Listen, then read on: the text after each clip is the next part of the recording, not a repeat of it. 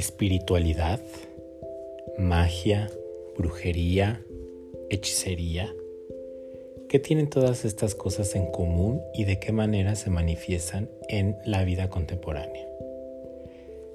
Si lo que buscas son respuestas, tal vez aquí no te las vamos a dar, pero sí te podemos compartir nuestra propia experiencia en el recorrido del camino espiritual que cada uno ha elegido en su vida para el desarrollo personal. No te pierdas los episodios semanales de Conexiones Mágicas, donde entrevistaremos a gente como tú y como yo que están en estos procesos o no, pero tal vez su punto de vista te dé pautas muy claras para encontrar tu camino. Los esperamos.